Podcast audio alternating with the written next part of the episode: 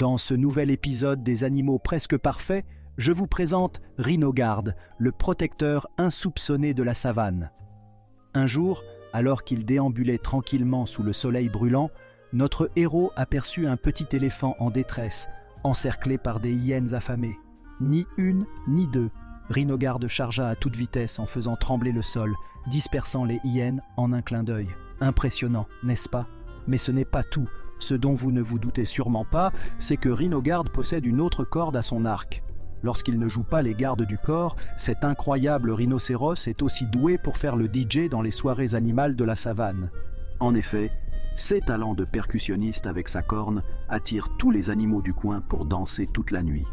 Alors la prochaine fois que vous entendrez parler de Rhinogarde, souvenez-vous qu'il n'y a pas que l'apparence qui compte.